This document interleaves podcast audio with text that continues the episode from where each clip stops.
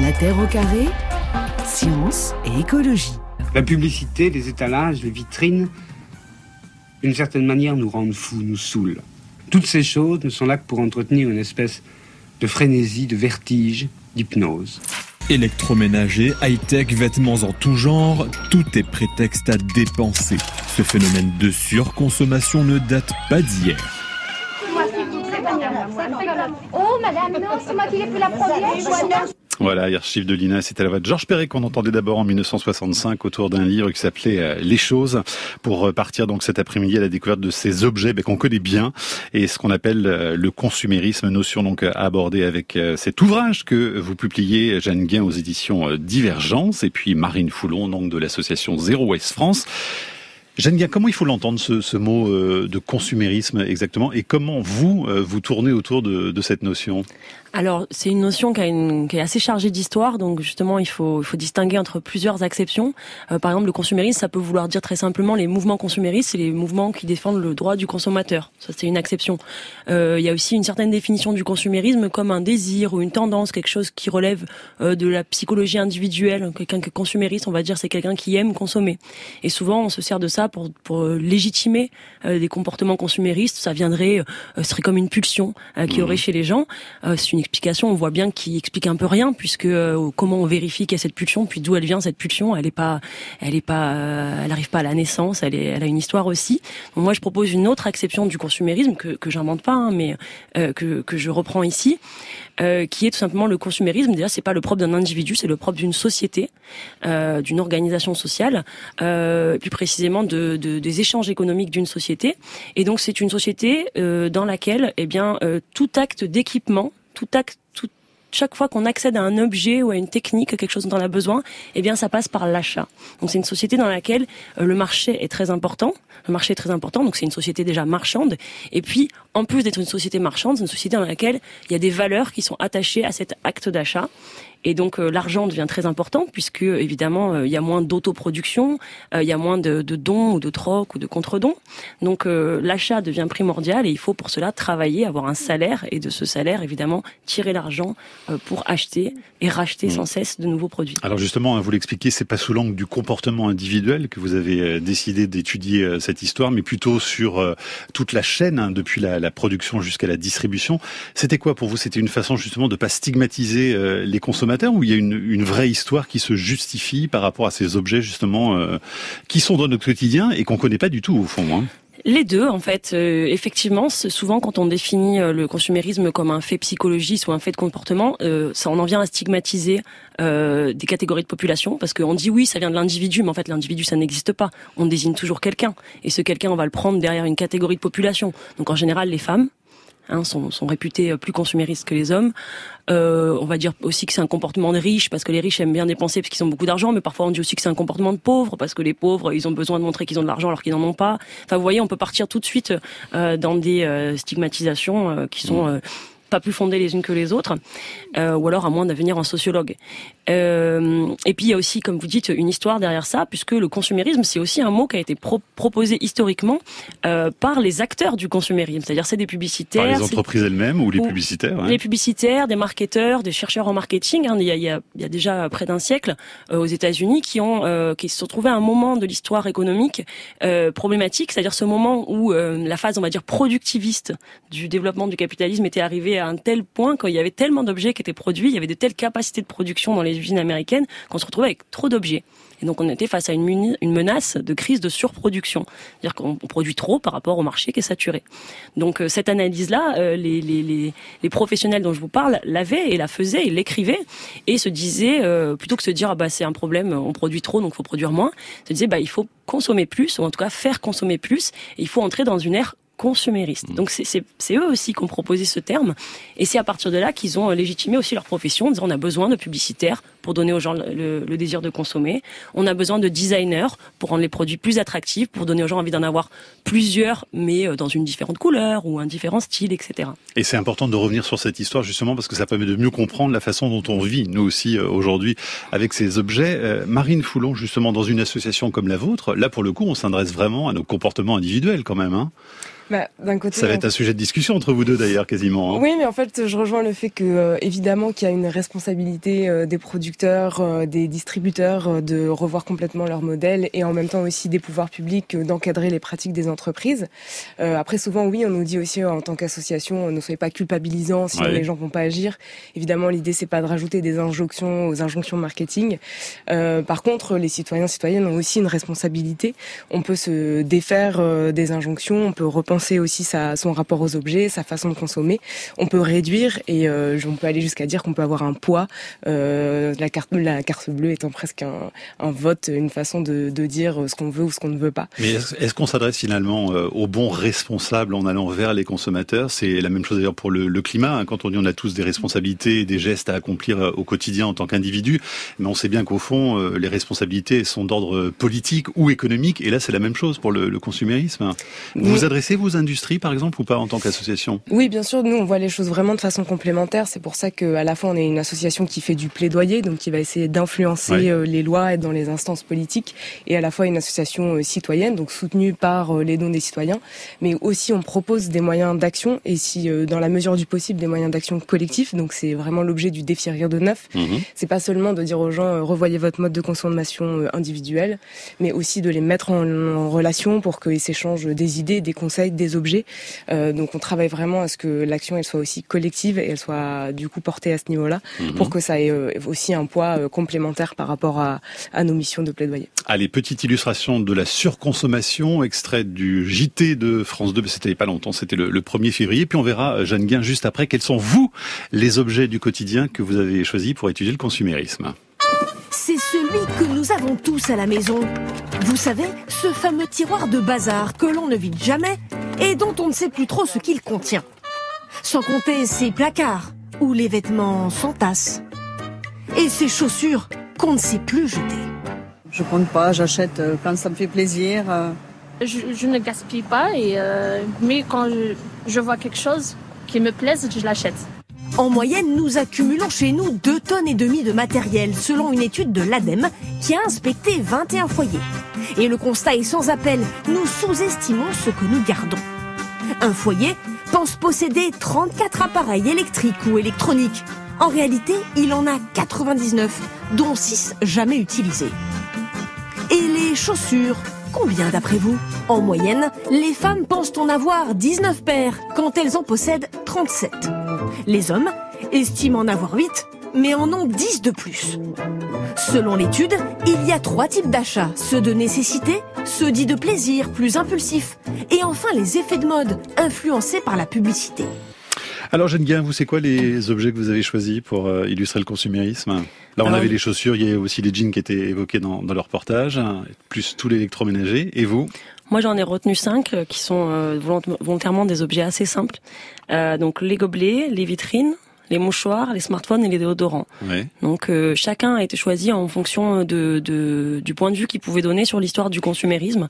Par exemple, gobelet et mouchoirs, ça va être le point de vue de l'hygiène, enfin l'argument de l'hygiène dans la publicité. Mhm. Euh, les vitrines, c'est aussi toute l'histoire de euh, l'arrivée des magasins. Les vitrines, on est d'accord, c'est les vitrines des magasins qui nous donnent envie d'acheter. Tout à fait, oui, oui, les vitrines de magasins. Euh, Ce qui est un peu à part finalement dans ces objets que vous avez choisis, les vitrines. Hein? Euh, C'est-à-dire que c'est pas un objet euh, euh, possédé individuellement et manipulable par chacun, mais c'est néanmoins ce que ce que ce qu'on appelle et ce que j'ai aussi appelé dans mon livre un dispositif marchand. C'est-à-dire c'est un objet qui a servi à développer le consumérisme parce qu'il permettait la mise en scène de la marchandise dans l'espace public mmh. et dans les jeux télévisés. N'oublions pas Pourquoi pas aussi, oui, dans les jeux télévisés ou à l'intérieur de certains bâtiments, puisqu'on trouve toutes sortes de vitrines à beaucoup d'endroits et qu'elle est maintenant devenue euh, comme métonymique en fait de, de la vente. Euh, on met des vitrines aussi dans les banques, euh, dans les agences immobilières, alors qu'il n'y a pas, il y a pas de, de marchandises en vitrine. Euh, le déodorant, je l'ai choisi euh, parce que ça permettait de montrer euh, notamment le rôle du sexisme publicitaire dans dans le développement d'un certain nombre de produits. Et le smartphone, pardon, c'est-à-dire qu'il y a déodorant pour hommes, déodorant pour femmes, alors qu'en fait, il pourrait y avoir un mix entre guillemets. Mmh, à l'origine, il y avait juste déodorant et c'était vendu spécifiquement aux femmes. Euh, c'est-à-dire que pour créer un marché du déodorant qui n'existait pas et qui avait du mal à décoller parce que les gens considéraient que s'ils se lavaient, bah, ils n'allaient pas puer. Euh, donc le, le, déodorant marchait pas au début. donc le déodorant a commencé à marcher quand il y a eu des investissements dans une publicité nationale massive aux États-Unis pour des marques de déodorants. Et euh, quand ces publicitaires, les agences de publicité qui en étaient chargés, ont commencé à cibler spécifiquement les femmes et à euh, créer ce qu'on appelle des campagnes de la peur ou à exploiter euh, l'insécurité féminine, on dit aussi parfois, c'est-à-dire à dire aux femmes qu'en fait elles ne savent pas qu'elles ont besoin de ce produit, mais elles savent pas qu'elles puent en fait. Mais tout le monde le sait dans leur dos et personne ne leur dit en fait. Et donc il y a que les publicitaires qui peuvent leur faire savoir parce qu'elles-mêmes ne se rendent pas compte en fait, puisque c'est leur propre odeur. Donc euh, vous avez euh, là un exemple type de comment quand euh, un marché n'existe pas, on peut le créer de toutes pièces en suscitant non pas du désir ou du besoin, parce qu'on tombe souvent dans ce débat. Ah oui, les publicitaires créent des besoins, mais sont-ce des besoins ou des désirs? Moi, ce que ce qui me semble à l'étude de cet exemple, en fait, ils créent des peurs surtout. De la honte. Presque. Ils créent des peurs, des hontes aussi. On dit aussi une campagne de la honte. Il crée des hontes, il crée des peurs euh, qui font que les gens vont euh, acheter un produit qui les rassure, même si en fait ils voient pas du tout ce que leur apporte ce produit. Puisque d'ailleurs les publicitaires leur disent vous-même vous ne savez pas que vous puez et vous ne savez pas que vous avez besoin de sentir bon, mais les autres le savent très bien. Marine Foulon, dans cette liste, il y a des objets qui vous interpellent plus que d'autres au niveau de l'association Zéro Essence, le gobelet, j'imagine, non? Oui, alors le ah. gobelet, si on est plutôt sur le prisme du défi rien neuf, ça va être surtout le smartphone, parce que moi c'est un des chiffres qui m'a le plus marqué quand j'ai commencé à travailler sur ce sujet. Euh, il faut 183 kilos de matière première pour fabriquer un téléphone, alors que quand on l'a dans la main, c'est quelques centaines de grammes. Donc c'est euh, vraiment très symbolique de, des quantités de matières premières qu'on ne voit pas. Mmh. Là où l'objet jetable, en réalité, on, quand on le jette, on voit en fait ce qu'on produit. Il suffit de regarder sa poubelle à la fin de la semaine. Alors que sur les objets neufs, on n'a pas ce, euh, ce réflexe de voir quand on achète un objet tout ce qu'il a fallu pour le fabriquer en matière première. Mais c'est quasiment devenu un objet jetable aussi d'ailleurs le smartphone aujourd'hui, hein, parce que la, la durée de vie est tellement courte souvent.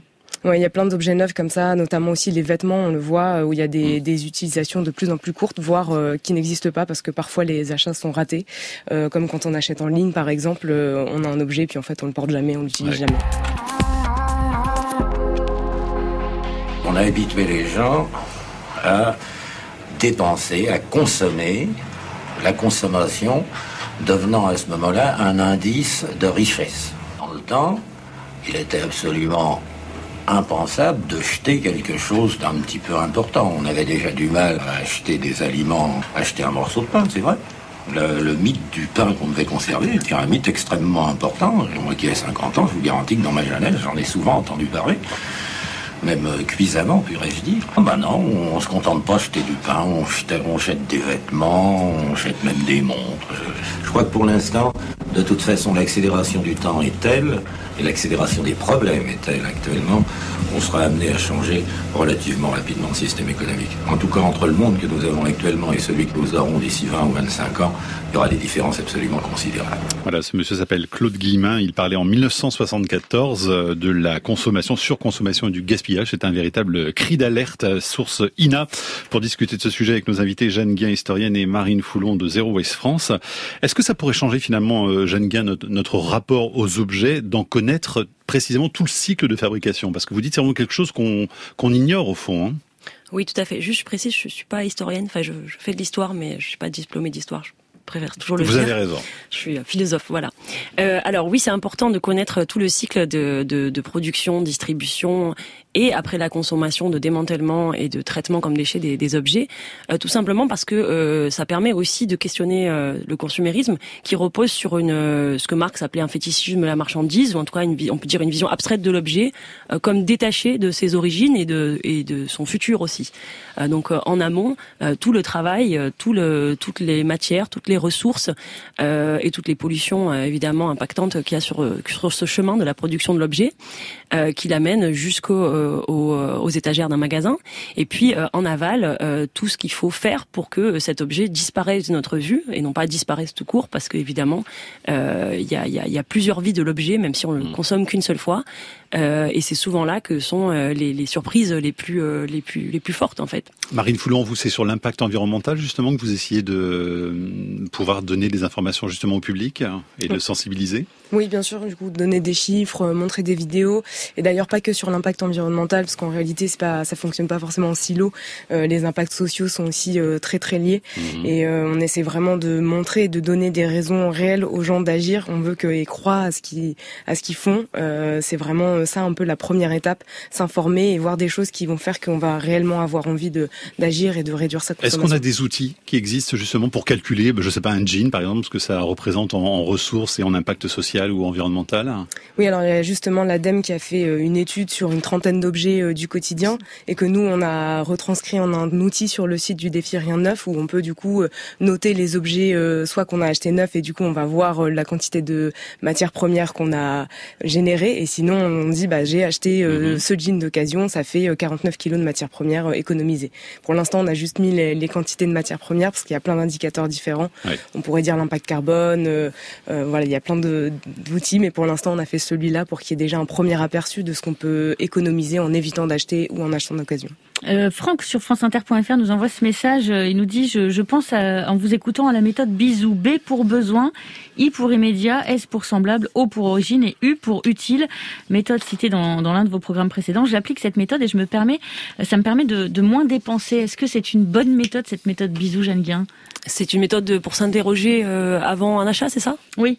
Besoin, immédiat, semblable, origine, utile. C'est, je pense, des mots qu'il faut qu'on se mette dans la tête avant d'acheter. Est-ce que j'en ai besoin? Est-ce qu'il faut l'acheter hmm. tout de suite? Est-ce que j'ai pas déjà le même à la maison? Exactement. Est-ce que ça va être utile? Et est-ce que et d'où ça vient?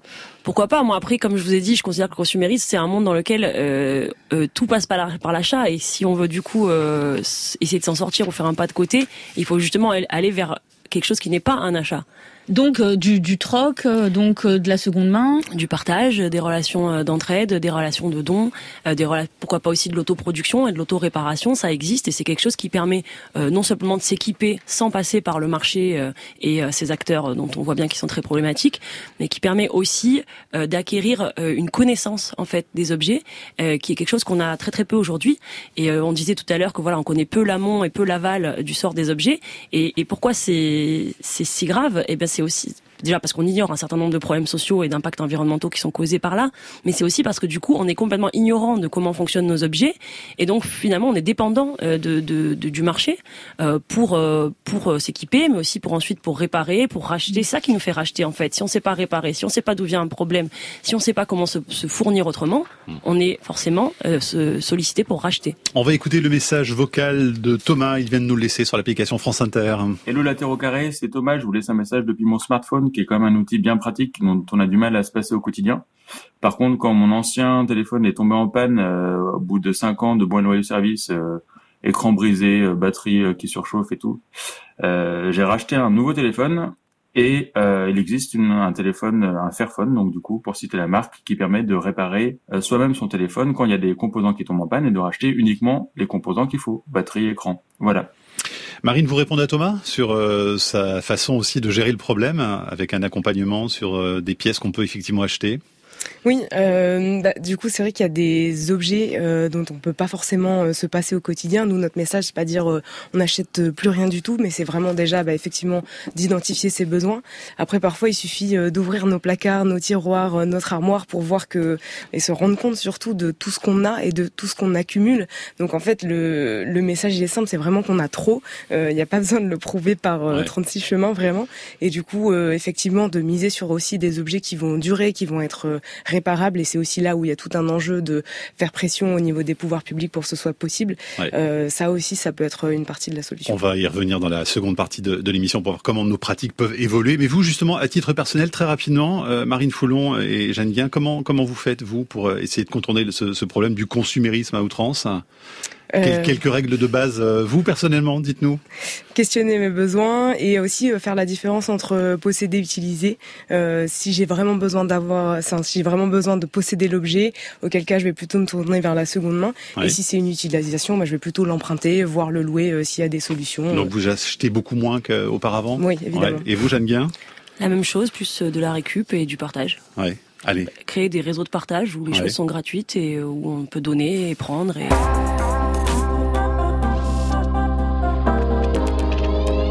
Le système dans lequel nous vivons, c'est le capitalisme. Et c'est un système qui est à la fois euh, productiviste et consumériste. Donc il a besoin de déverser sur les marchés des marchandises toujours nouvelles, qui doivent être consommés par qui? Ben Par nous, consommateurs. Pour nous convaincre de les consommer, ces marchandises, ben, le capitalisme, il crée périodiquement des besoins nouveaux, donc artificiellement, pour que cette double logique du productivisme et du consumérisme eh bien, eh bien fonctionne.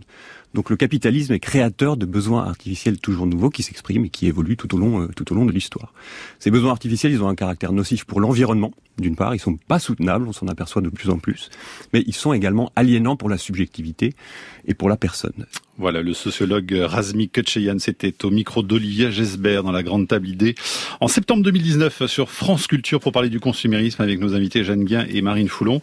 Vous réagissez à, ces propos, euh, Jeanne Guin, Razmi Ketcheyan, avec euh, nos besoins créée par le capitalisme, elle est là finalement la source du problème hein C'est un peu ce qu'on disait déjà tout à l'heure, c'est-à-dire quand il y a ce récit justement, il y a une première phase du capitalisme qui est productiviste, c'est-à-dire on, cherche à, améliorer les moyens de production pour produire de plus en plus et de plus en plus vite, et puis au bout d'un moment on a tellement produit, eh bien mm. qu'on cherche des moyens de vendre. Et ça c'est euh, ça raconte un peu l'histoire effectivement au 19e siècle, on va être dans une phase plus productiviste qui continue encore aujourd'hui, et au début du 20e, c'est là que naissent les, les, métiers qu'on connaît aujourd'hui de marketeurs, de designers, euh, de publicitaires, qui là qui se structurent et ils se structurent et ils deviennent, ils ont du succès euh, en se basant sur cette promesse qu'ils font aux industriels de leur faire vendre plus et de ne pas euh, risquer la surproduction. Donc c'est l'anticapitalisme qui va régler le consumérisme?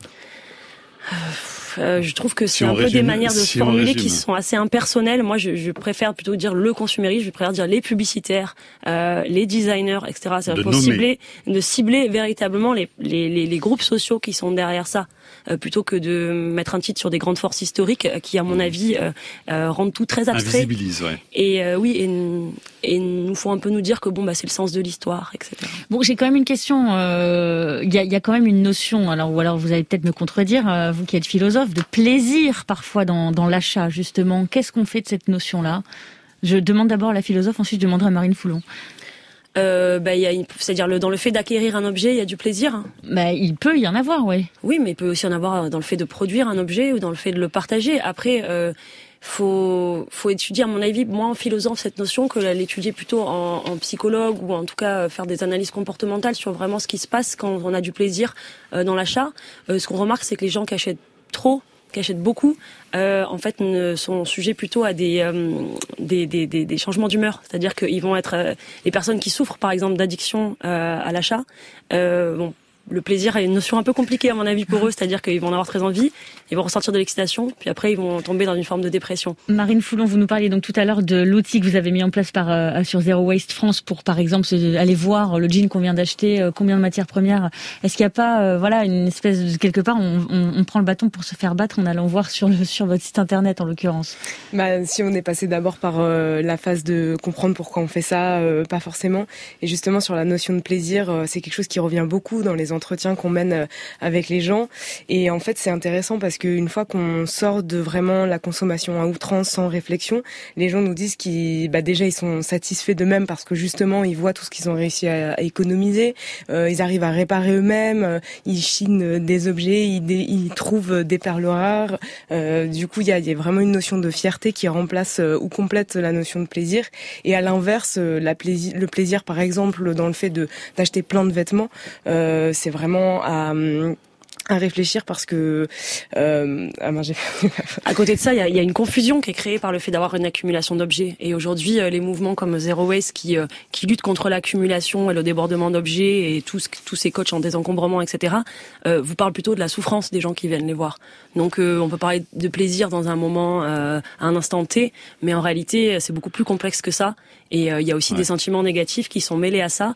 De même que à l'inverse, quand on va essayer de se défaire de tous ces besoins, il va y on va vous dire, oh mais ça doit être terrible, vous faites des gros efforts, vous devez souffrir, oh quelle abstinence. Mm. Euh, alors qu'en réalité, les gens découvrent, comme disait Marine, beaucoup de choses et, et, d'ailleurs rencontrent des gens aussi. Donc ça, crée des métiers, le coach en désencombrement par exemple. Ça hein. existe, les coachs en désencombrement, oui, tout à fait, euh, et ça fait beaucoup vendre et c'est aussi une, c'est aussi un marché. Pour rebondir sur ce que vous venez de dire, Lucille sur franceinter.fr nous écrit euh, depuis que j'ai déménagé à la campagne, je vois beaucoup moins de vitrines, du coup j'ai le sentiment d'avoir beaucoup moins envie de consommer. Donc je pense quand même que l'environnement qui nous entoure joue beaucoup. Vous êtes, euh, vous confirmez ce que nous Tout dit à euh, fait. Hein, l'histoire de, des vitrines et l'histoire de l'apparition des magasins, c'est d'abord une histoire de prédation sur l'espace urbain.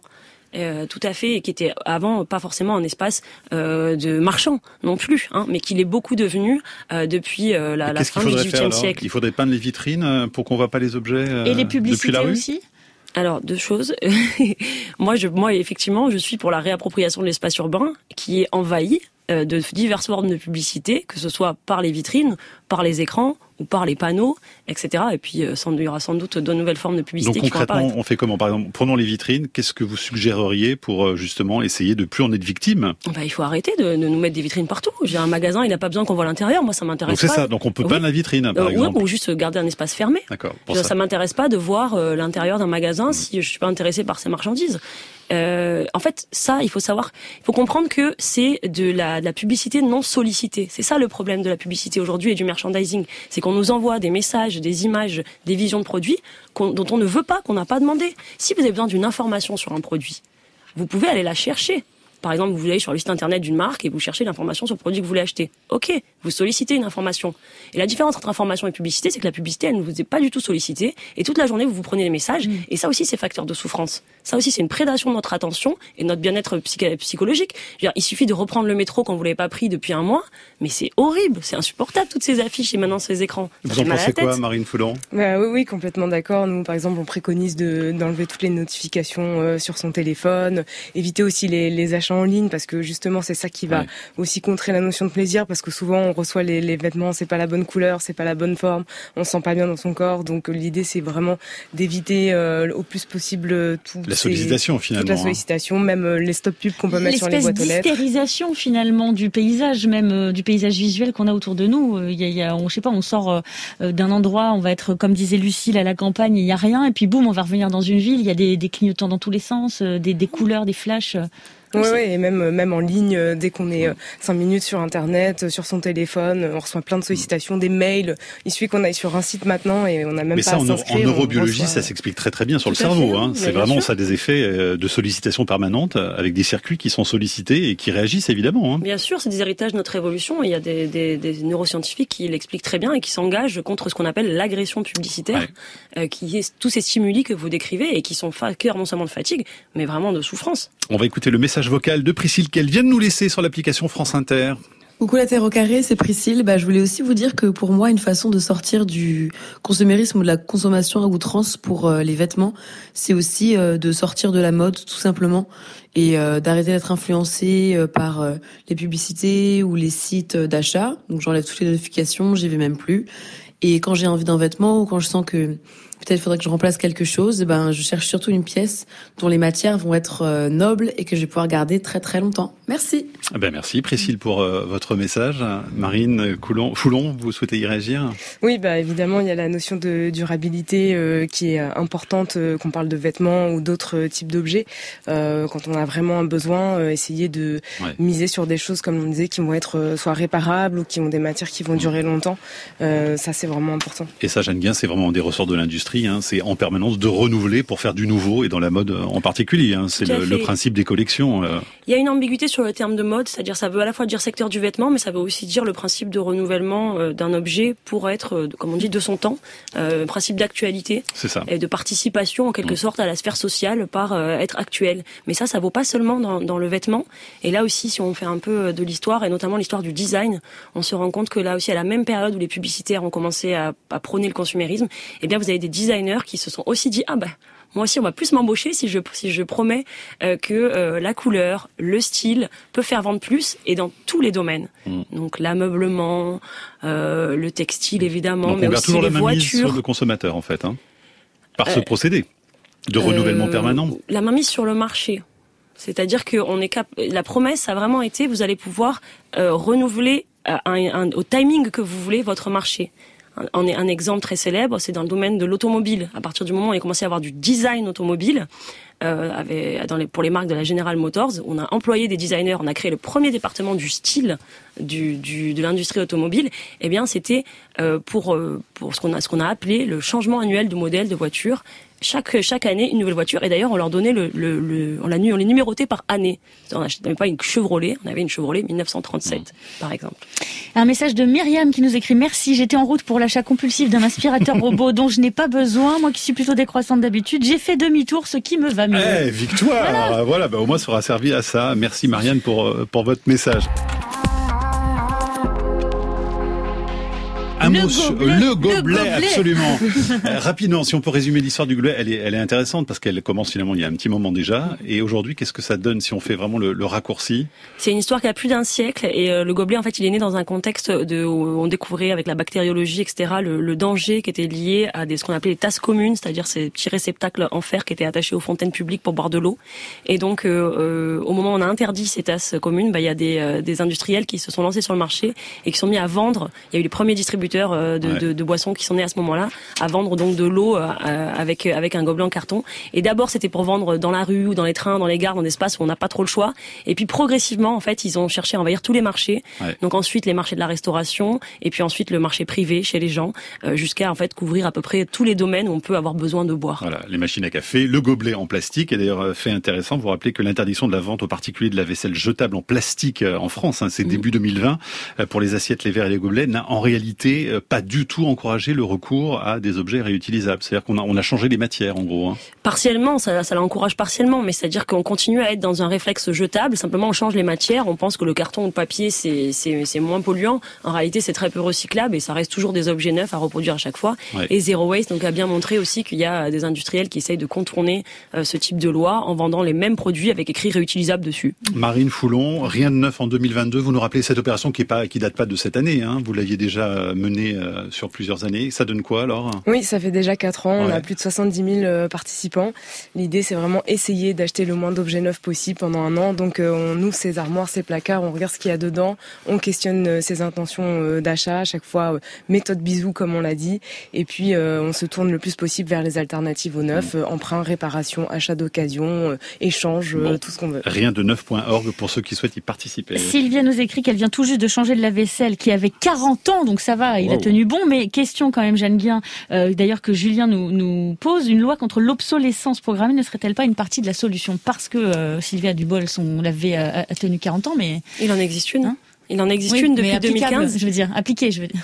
Euh, bah en fait, elle est pour l'instant, il y a des procès qui sont en cours. Hein. Euh, l'association Hop a porté plainte contre Apple, mmh. contre Epson pour, pour obsolescence programmée. alors Apple a été condamné, mais pas pour obsolescence programmée. Euh, ils n'ont pas fait appel à cette loi pour le pour, pour tromperie. Donc, mais, mais, sur l'obsolescence programmée, ça évolue dans le bon sens, c'est ce que vous dites euh, bah, c'est bien qu'il y ait des lois, mais bon, si c'est des lois simplement punitives, c'est-à-dire si jamais vous voyez qu'il y a de l'obsolescence programmée, vous pouvez la dénoncer, après on les punira. À mon avis, ça va pas trop marcher. Mm. Il faut se tourner vers la production, vers l'origine de ces objets et mettre des quotas sur les taux de production, interdire un certain nombre de, de procédés ingénieriaux. Il faut, il faut, il faut penser en amont. Allez, dossier sur le consumérisme qui se referme aujourd'hui. Merci beaucoup à toutes les deux d'y avoir euh, participé. Je renvoie donc vers ce livre aux éditions Divergence et sur le site de Zéro Waste France si vous souhaitez euh, mener des actions concrètes. Merci beaucoup. Merci à vous. La Terre au carré est un podcast France Inter.